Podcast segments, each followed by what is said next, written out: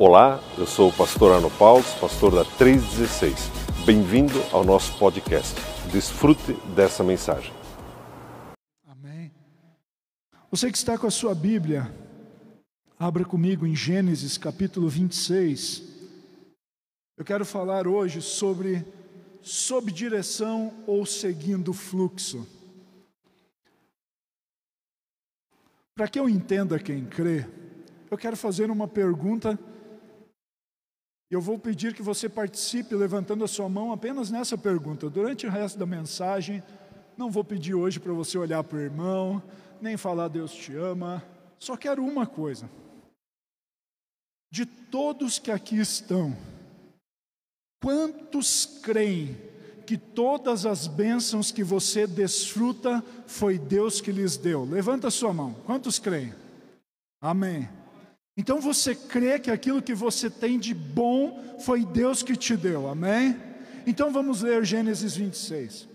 Queridos, quando eu falo de estar sob direção, sob uma orientação ou seguir o fluxo, estar sob direção é andar sob um comando, sob uma visão, sob uma condução.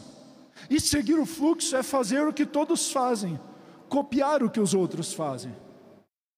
E nessa noite eu quero te chamar para viver sob direção ou continuar fazendo o que todo mundo faz. E Gênesis 26, do verso 1 ao 13, diz assim: Uma fome terrível atingiu a região, a região de Beer, Laai, Roi, onde habitava Isaac. Como havia acontecido antes nos tempos de Abraão. Por isso, Isaac se mudou para Gerar, onde vivia Abimeleque, rei dos filisteus. O Senhor apareceu a Isaac e disse: Não desça ao Egito, faça o que eu mandar. Habite aqui como estrangeiro, e eu estarei com você e o abençoarei. Ah, imagina Deus chegando para você e dizendo: Ei, eu estarei com você e te abençoarei. Aleluia.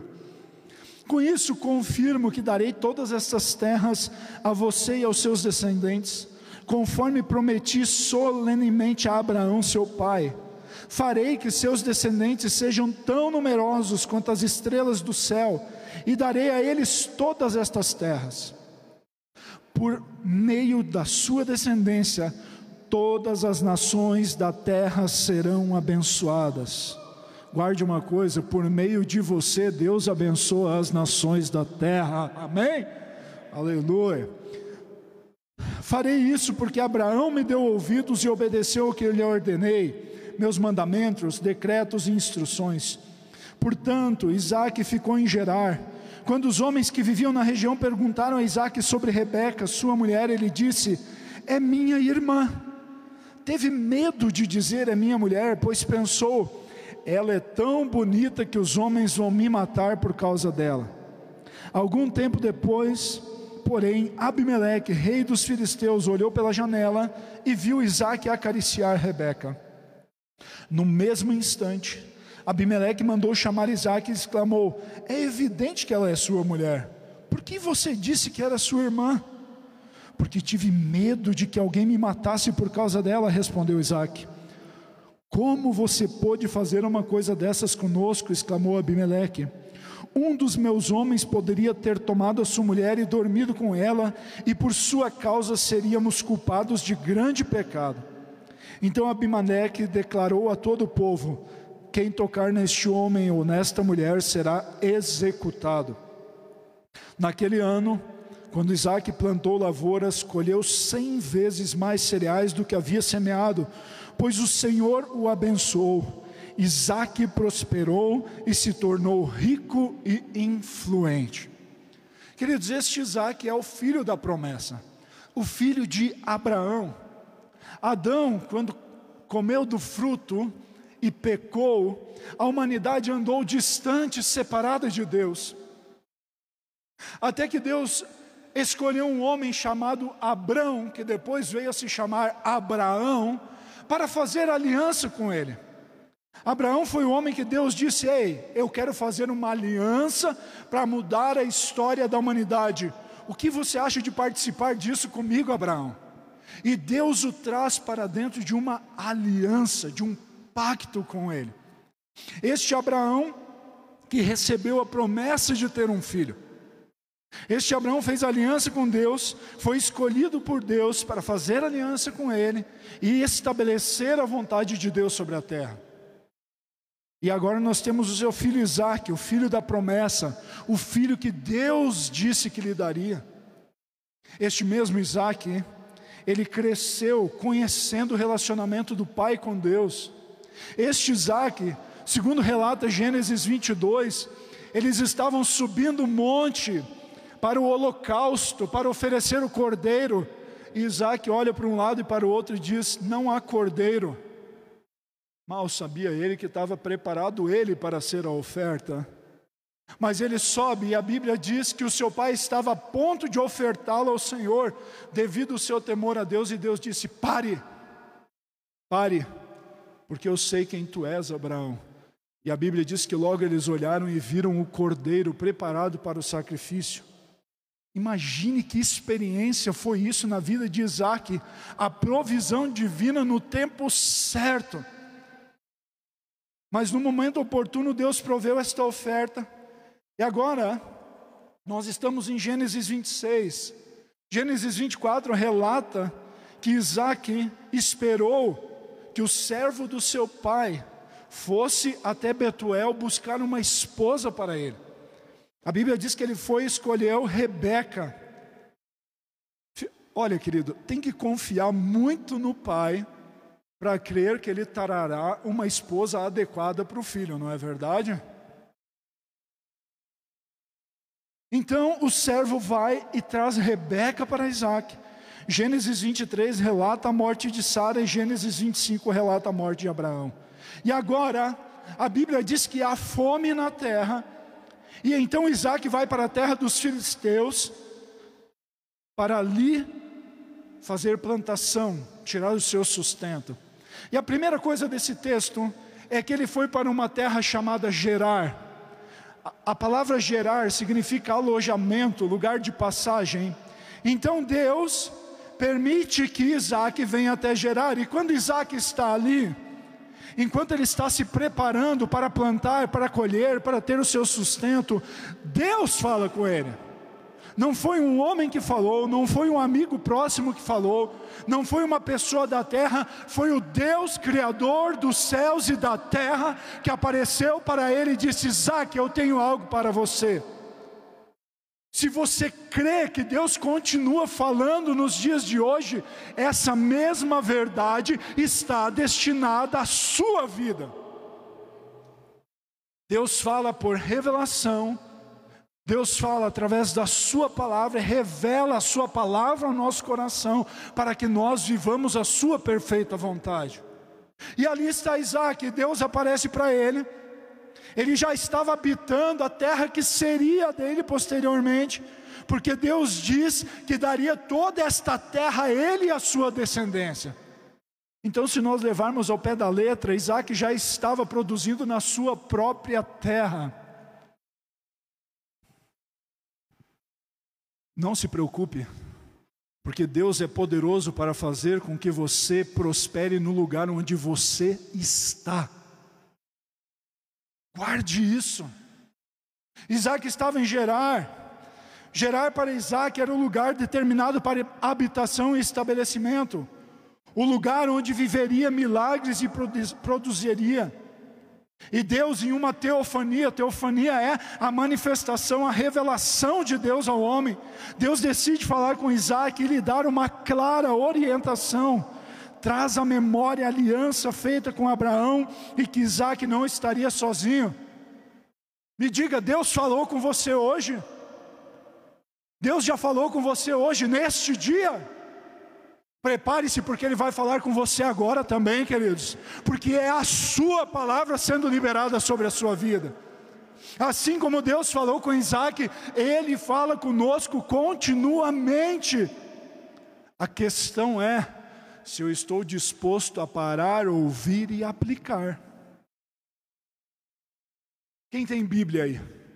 Você tem Bíblia, tem aplicativo da Bíblia, tem Bíblia impressa, tem no aplicativo, tem Bíblia em áudio. O fato não é ter a Bíblia, o fato é o quanto eu estou disposto a aplicá-la na minha vida no dia a dia. O fato é o quanto eu estou disposto a permitir que a palavra seja transformadora e verdadeira em mim. Isaac estava em Gerar, Deus fala com ele. Veja, se havia medo e angústia no coração de Isaac naquele momento, imagine ele ouvindo do próprio Deus: Ei, Isaac, fique tranquilo, porque eu estarei com você. Deixa eu dizer algo para você. Todos os dias Deus está dizendo para você e para mim: fique tranquilo, porque eu estou contigo. Uh! Fernando, eu tenho momentos de aflição, de angústia, de medo. Deixa eu te dizer algo. Eu oro em nome de Jesus para que você ouça essa voz te dizendo: Ei, não temas, porque eu estou contigo. Não te assombres, porque eu sou o teu Deus eu te sustento com a destra da minha justiça. Fato é que nós precisamos ouvir, mas às vezes, nas inquietações do nosso dia a dia, nós esquecemos de ouvir, nós não paramos para escutar. Isaac estava em Gerar, porque ele decidiu ir para lá. E agora que ali ele está, Deus fala com ele. E queridos, se tem uma coisa que eu amo na Bíblia, entre tantas, é que a, a Bíblia é muito sincera conosco. Veja uma coisa: o texto relata que enquanto Isaac estava na terra, ele levou junto a sua esposa Rebeca. E quando ele é questionado sobre Rebeca, o pessoal pergunta: quem é esta aqui? Ele diz: é minha irmã. Porque Isaac teve medo. Você já teve medo? Já teve momentos na sua vida que você ficou, eu não sei o que fazer. Eu estou com medo, eu estou perdido. Isaac foi questionado a respeito da sua esposa e ele diz: É minha irmã. Só que Abimeleque vem em certo momento que ele não a tratava como uma irmã, mas sim como uma esposa. Abimeleque vê que Isaac não havia, não havia sido sincero com ele. A Bíblia mostra como nós somos, como o ser humano é. Mesmo Deus tendo falado com Isaac e confirmado o seu cuidado, Isaac teve um momento de medo, queridos. E sabe de uma coisa? Isaac tinha aliança com Deus e ele foi repreendido por alguém que não tinha aliança com Deus. No seu trabalho, alguém já olhou para você e disse assim: Ei, você não pode fazer isso, você é crente, cara. Já aconteceu ou não? Não precisa levantar a mão, não quero expor ninguém. Ei, você é crente, você não pode falar isso. Queridos, não se preocupe, porque isso vai acontecer a sua vida inteira. Sabe por quê? Porque você é diferenciado. Você não se assemelha aos demais. Sabe de uma coisa? Quando alguém olhar para você e dizer: Ei, você é cristão, você é crente, você não pode fazer isso, diga: É verdade, porque eu não sou assim, eu sou como Cristo é. Sabe qual é o problema? Às vezes você se rebaixa ao nível dos outros e tenta se justificar. Não se justifique, porque na cruz do Calvário você já foi justificado por aquele que vive para todos sempre.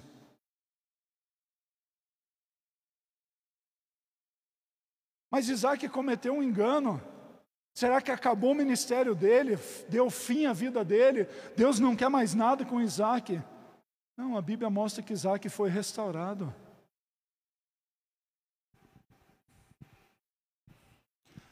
Não destrua o chamado de alguém que Deus não destruiu.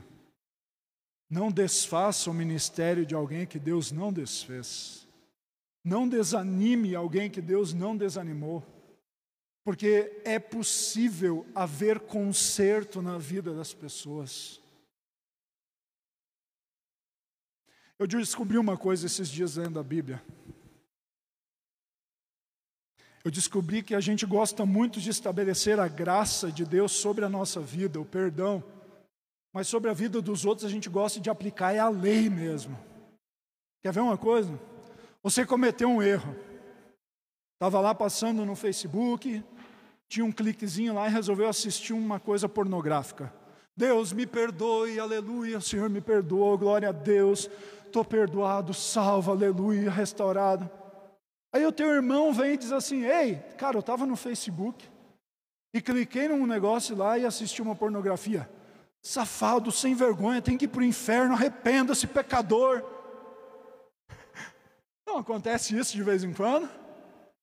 A gente não é tão rápido para nos perdoar e às vezes tão demorado para perdoar os outros. Ei, Deus estabeleceu o mesmo padrão para todos. Para você, para você, para você, para mim. Estou dizendo que Deus compactua com o pecado? É óbvio que não.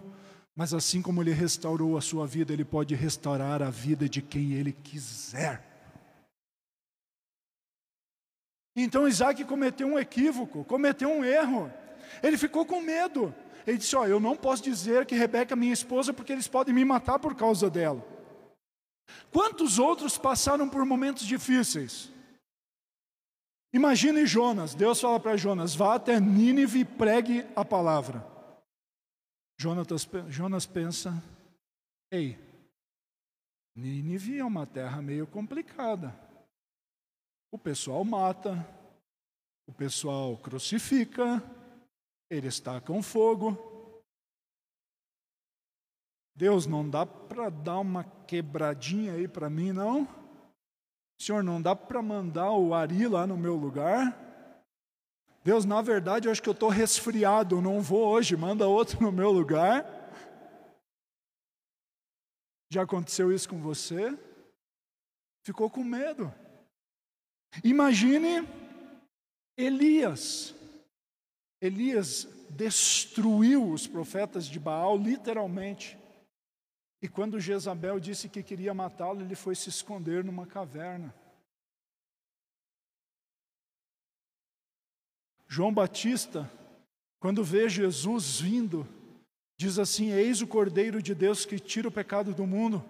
Mas quando ele está preso, a dúvida toma o seu coração e ele diz: Ei, vai lá e pergunta para ele se ele é realmente quem nós estávamos esperando.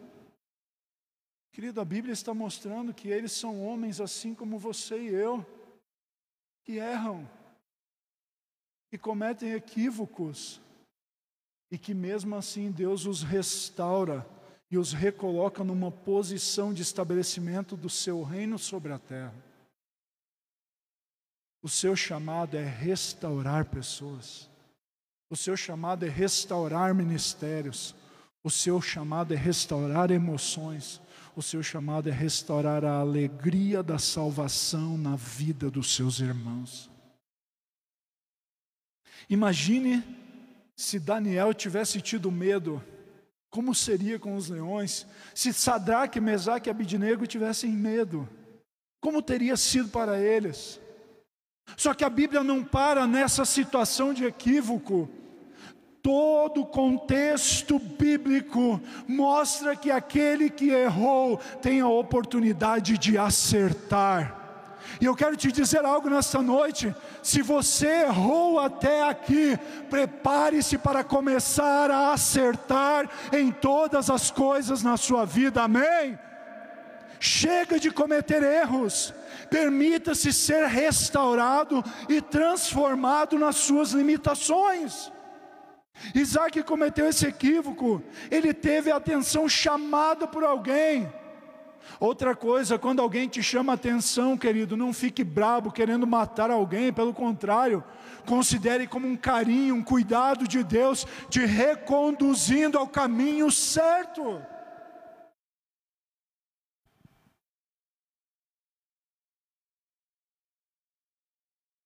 Quantas vezes você se viu tentando fugir de um momento incômodo? Mesmo tendo aliança com Deus, não agiu conforme essa aliança.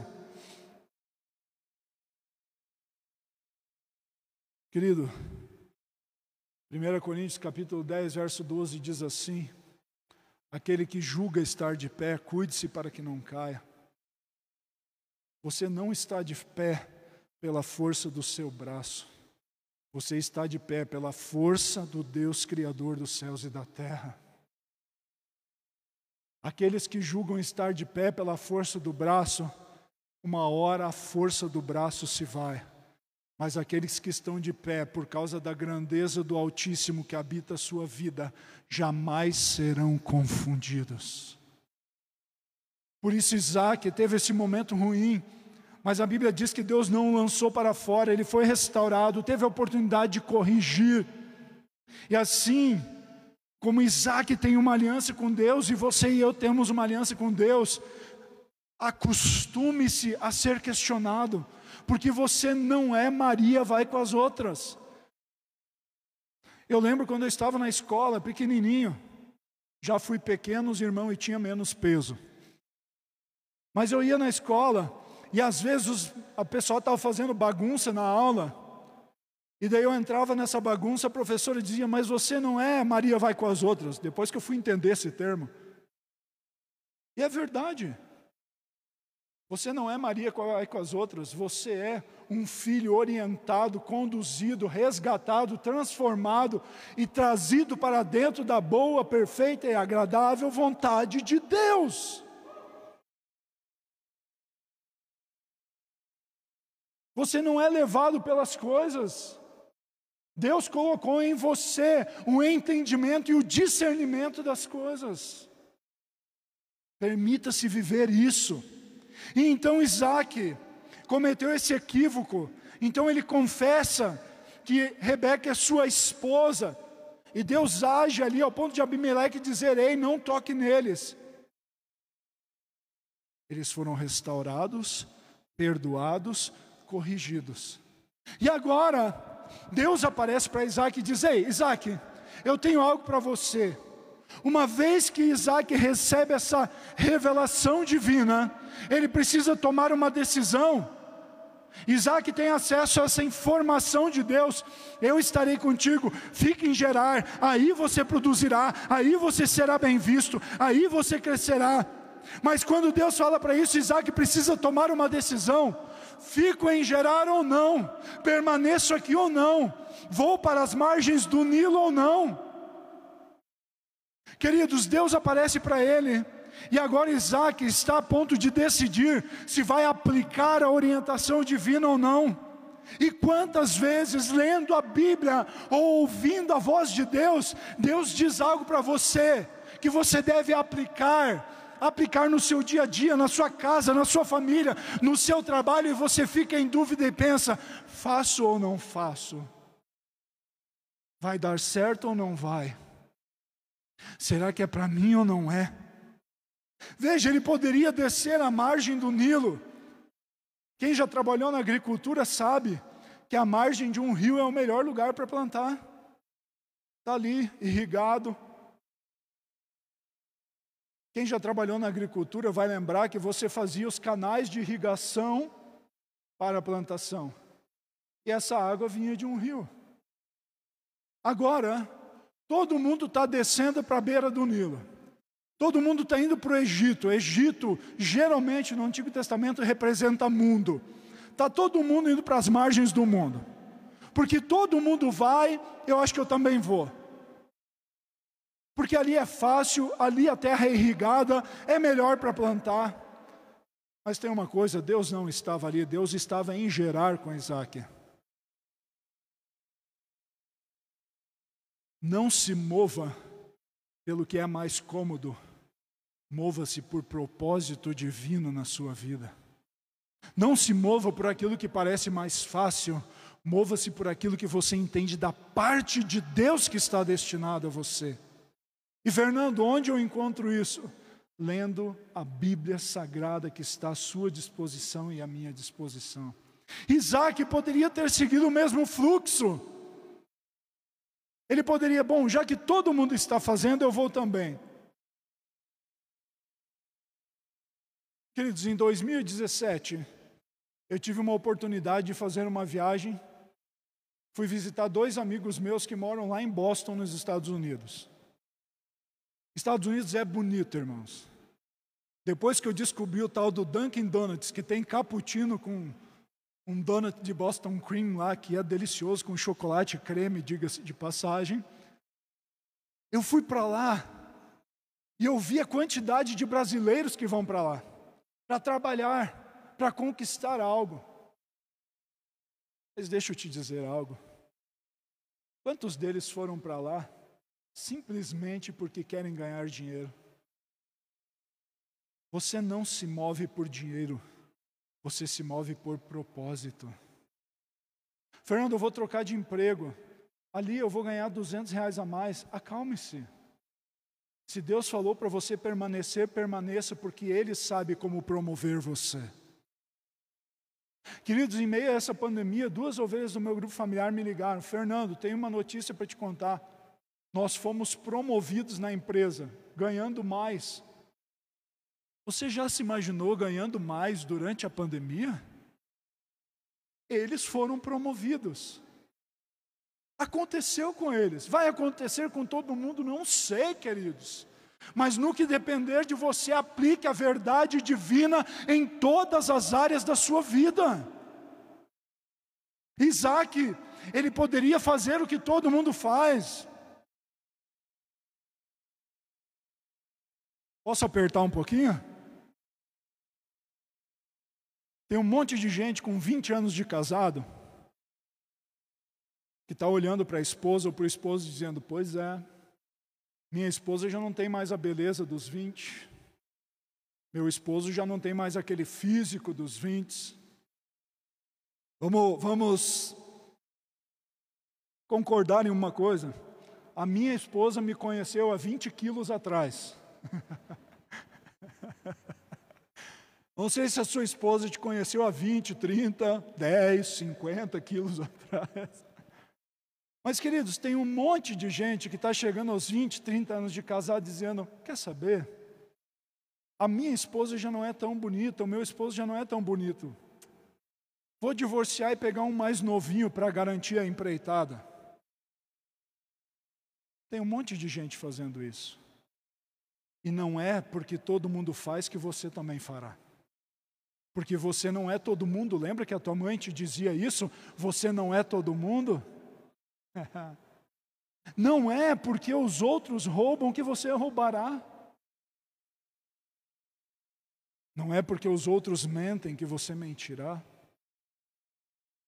No trabalho, queridos, quando eu trabalhava, eu percebia quanti... quando eu trabalhava, meu Deus, quando eu trabalhava externo, faz 11 anos que eu trabalho na igreja. Mas eu lembro que no trabalho eu vi um monte de gente fazendo corpo mole. Quando o chefe chegava, ele era capaz de tirar a ferramenta da tua mão, não é verdade? Só que a Bíblia diz que em tudo quanto fizerdes, fazer como ao Senhor e não a homens, sabendo que recebereis a recompensa da herança. É por isso que você não faz igual a todo mundo. Porque você não está servindo igual a todo mundo, você está servindo como alguém que sabe quem é em Cristo Jesus. Você é colocado diante de situações que você tem que tomar uma decisão. Isaac poderia fazer o que todo mundo faz. Ele poderia olhar para Rebeca, opa, Rebeca já está passando da idade. Eu casei com 40, ela teve filho aos 60. Vou trocar aí, já que a gente vive até uns 130, 140, vou pegar uma de uns 20, 30, porque tenho mais tempo sobre a terra. Não. Isaac não fez isso. Isaac permaneceu fiel àquele com o qual ele tem aliança. Diferente dos demais, Isaac recebeu uma palavra de Deus Queridos, tem muita gente andando sobre a terra sem palavra nenhuma, mas nós temos uma palavra, nós temos uma direção, nós temos um condutor das nossas vidas chamado Jesus Cristo de Nazaré, o nosso Senhor. Quantas palavras você já recebeu a respeito da sua vida, da sua casa, da sua família, do seu ministério? E porque os outros estão caminhando, você quer seguir os outros, pare de se comparar. Permita que Deus faça aquilo que Ele fez e planejou de exclusivo para a sua vida. Uh! Um adendo aqui, queridos. Eu fui liberto nas minhas emoções quando eu parei de me comparar com os outros. Porque eu me comparava e me achava superior ou inferior. Quando eu parei de me comparar, sabe o que? Eu me achei como eu sou um filho de Deus chamado, resgatado e transformado para pregar o Evangelho. Você não precisa se comparar a alguém para saber quem você é, é só olhar para Jesus que você sabe quem você é. Uh! Porque é assim. Então creia e não siga o fluxo dos demais. Você está sob comando, sob orientação divina. Você não apenas segue o fluxo sobre a vida, você segue a orientação divina a respeito de quem você é. Fernando, tenho dúvidas a respeito de quem eu sou. Deixa eu te dizer algo. Primeiro, você é filho. Segundo, você é chamado. Terceiro, você é resgatado. Quarto, você é justificado. Quinto, você é amado. Sexto, há um caminho a ser percorrido, estabelecido pelo próprio Deus a respeito de você. Sexto, você passará a eternidade com Ele e a eternidade é eterna, querida. Fernando, eu não sei o que fazer no meu dia a dia. Converse com o seu líder de grupo familiar.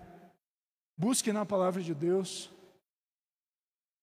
Queridos, eu andava, logo depois que eu me converti, eu comecei a ler a Bíblia porque eu queria saber o que Deus queria de mim. E quanto mais eu me relacionei com a palavra, mais convicto eu ia ficando de quem eu sou e quem Ele é na minha vida. Não viva de domingo e domingo. Viva de dia a dia, dia a dia com Ele, dia a dia com Ele, dia a dia com Ele. Isaac, então, tem diante de si uma decisão a ser tomada. Ou ele segue todo mundo, ou ele crê na vontade divina, ou ele crê na palavra liberada por Deus. O que você faria?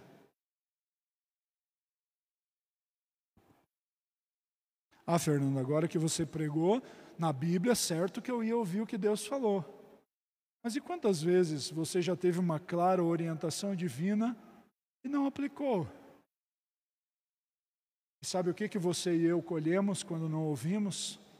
Frustração, tristeza e desânimo. Só que a Bíblia diz que Isaac ouviu a orientação divina e a aplicou. E agora escute qual foi o resultado disso. Isaac formou lavoura naquela terra, e no mesmo ano colheu a cem por um, porque o Senhor o abençoou. O homem enriqueceu, e a sua riqueza continuou a aumentar, até que ficou riquíssimo. Agora eu quero que você repita comigo. Eu disse que ia ser uma vez só, mas eu quero a sua ajuda mais uma vez. Diga assim comigo: eu, eu formei lavoura naquela terra, e no mesmo ano eu colhi a cem por um, porque o Senhor é quem me abençoou. Aleluia! Mas, Fernando, eu não sou agricultor, queridos, isso aqui não está falando de agricultura, isso aqui está falando de aliança, de relacionamento com Deus. Uma vez que Isaac tomou a decisão de honrar aquilo que Deus lhe disse, ele colheu a cem por um. Isso não está falando apenas de riqueza, colher a cem por um, fala de plenitude, de totalidade, quando você aplica a vontade de Deus, quando você se relaciona com Deus, quando você entende aquilo que Ele tem para a sua vida, quando você se expõe à Sua palavra, você tem totalidade de verdade em conquista em todas as áreas da sua vida.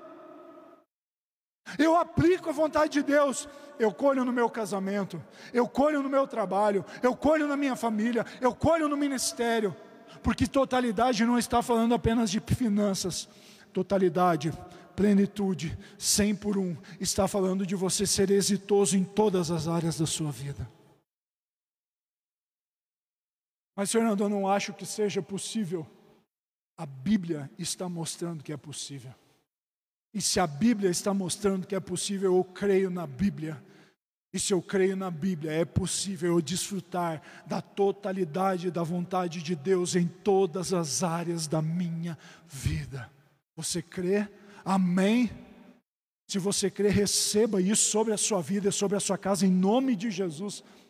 Mas, Fernando, e os nossos irmãos que estão lá no Oriente Médio, que têm acesso à mesma palavra que nós, que tomaram as decisões, não se importaram com o incômodo, assumiram a sua fé em Jesus e foram mortos, como eles escolheram a totalidade de Deus nas suas vidas. Pega o livro de Apocalipse, que diz assim: ser fiel até a morte e dar-te-ei a coroa da vida. Você acha que eles não colheram, meus irmãos? Eles estão desfrutando daquilo que você e eu ansiamos por desfrutar.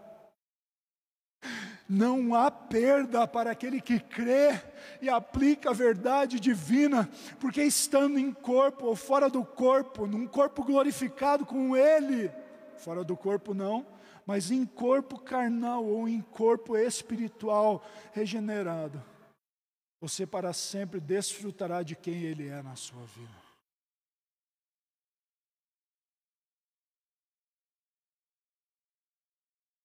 Animado.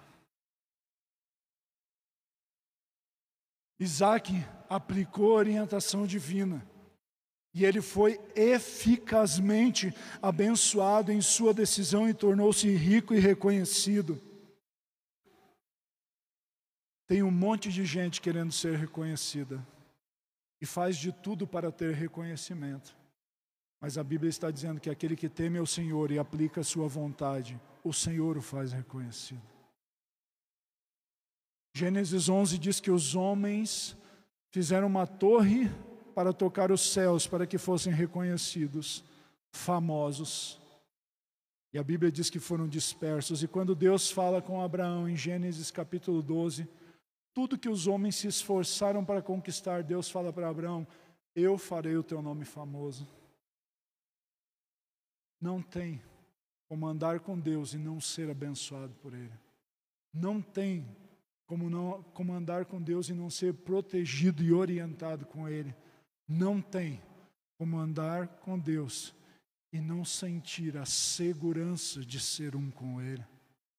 Isaac, então, ele prosperou. E agora avalie comigo a aplicação da direção divina ou apenas fazer o que todos fazem. Por isso, seja você diferenciado como foi Isaac e colha assim como ele colheu.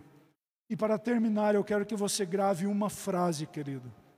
Essa frase, enquanto eu escrevia, mexeu com o meu coração, que diz assim: O que diferencia os cristãos são as suas respostas diante da orientação divina. O que diferencia um cristão do outro é o quanto ele está disposto a permitir que Deus direcione toda a sua vida. Porque se você entende que a palavra Senhor quer dizer governante, você não tem problema nenhum em permitir que Jesus governe a sua vida. Amém? Se você puder, fique em pé um pouquinho que eu quero orar com você. Querido Isaac foi para uma terra Naquela terra, Deus mandou que ele ficasse, que o Senhor o prosperaria. Isaac cometeu um erro, mas foi restaurado. Ele entendeu o que Deus havia falado com ele e aplicou. E a Bíblia relata que o fruto que ele colheu foi um fruto de totalidade em todas as áreas da sua vida. Você pode estar aqui essa noite dizendo, Fernando, eu já tomei muitas decisões erradas. Eu já li a Bíblia e entendi o que eu deveria fazer, mas eu preferi fazer da meu jeito, da minha forma, e eu quebrei a cara, eu me dei mal. Esse Deus que falou com Isaac está aqui essa noite.